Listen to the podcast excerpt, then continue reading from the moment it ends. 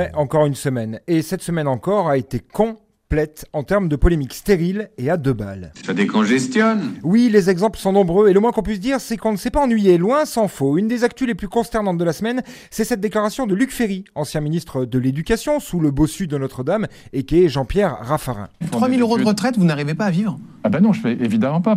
Mais oui, c'est sûr, pour 100 balles, t'as plus rien. Encore une fois, preuve de la déconnexion de nos élites. hein. Je tiens à préciser qu'en 2017, ce sont les chiffres que j'ai trouvés, le salaire mensuel moyen en équivalent temps plein hors emploi aidé, net de tout prélèvement, s'élève à 2336 euros et que plus de 50% des Français, donc au bas mot 35 millions de personnes, n'ont pas plus de 2800 euros par mois pour vivre. Donc ce monsieur vient nous dire qu'avec une retraite de prof, hors droit d'auteur et autres, de 3000 euros, il n'y arrive pas. Prouvant donc de fait que plus de la moitié des Français n'y arrivent pas. Conspué, critiqué, il a réagi sur Instagram. Faut arrêter de m'emmerder avec ça. Non mais le mec s'enfonce. On ne le dit pas qu'on ne le croit pas. Moi je le crois qu'il a du mal. On lui dit que c'est indécent de dire ça à la télé quand 20 millions de Français n'en ont même pas la moitié. Et le mec nous dit... Faut arrêter de m'emmerder avec ça. Non mais toi, arrête de nous emmerder, reste chez toi, ferme ta bouche, viens pas chouiner à la TV, on te le répète, Luc, l'anagramme de ton prénom est le plus facile de la langue française. Et encore une fois, ce ne sont que des excréments qui sortent de ta bouche. On s'en fout de ta vie, on s'en fout de ton avis, on a déjà une classe politique corrompue, stupide, déconnectée, hypocrite, condescendante et de mauvaise foi,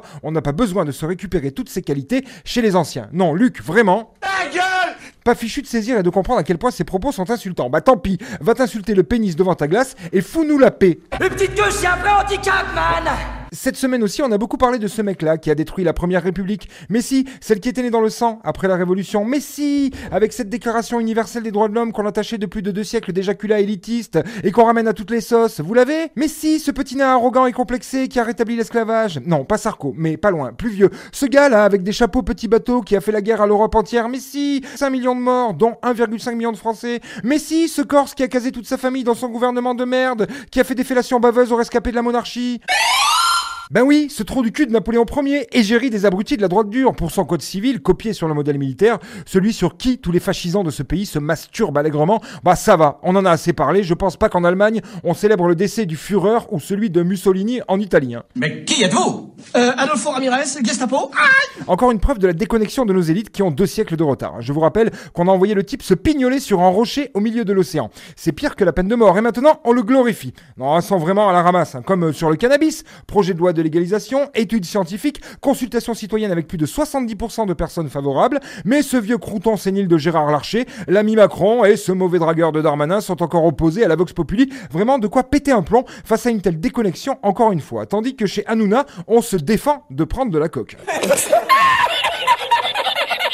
Faut dire qu'Hanouna, à chaque émission, il est plus chargé qu'une 505 break qui part au bled. hein. Et pour finir, cette semaine, Blanche-Neige, sortie en 1937, passe sous les griffes de la cancel culture avec un baiser non consenti. Non mais sérieux, il y a pas des vrais combats à mener? C'est un conte de fées. Le genre d'histoire où des ogres mangent des enfants, où on épouse sa sœur, etc. Un conte. Dans la vraie vie, quelqu'un te sauve la vie en te faisant du bouche à bouche et toi, tu vas porter plainte pour viol? Non mais sérieux, dans la vraie vie, sept nains qui vivent au fond des bois et qui ramassent une jolie brune de 18 ans, le seul compte que ça donne, c'est un compte Pornhub hein, et des vidéos toutes les semaines.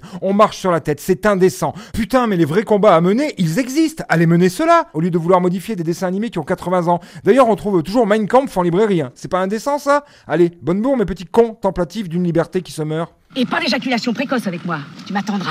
Tout dans les lombaires, en souplesse. C'était la semaine de Vinceau. Il n'a encore pas fait grand chose. Hein.